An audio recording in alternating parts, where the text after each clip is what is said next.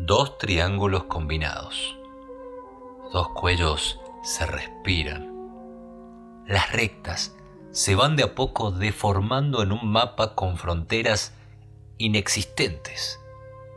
Los círculos se apoyan en las caderas. La masa de cabellos y uñas gira en trompo como un cubo, rebotando entre las almohadas.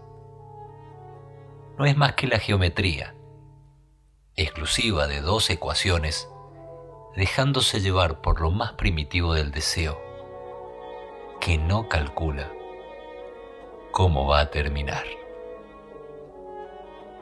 Cubismo. Autor Emanuel Kramars.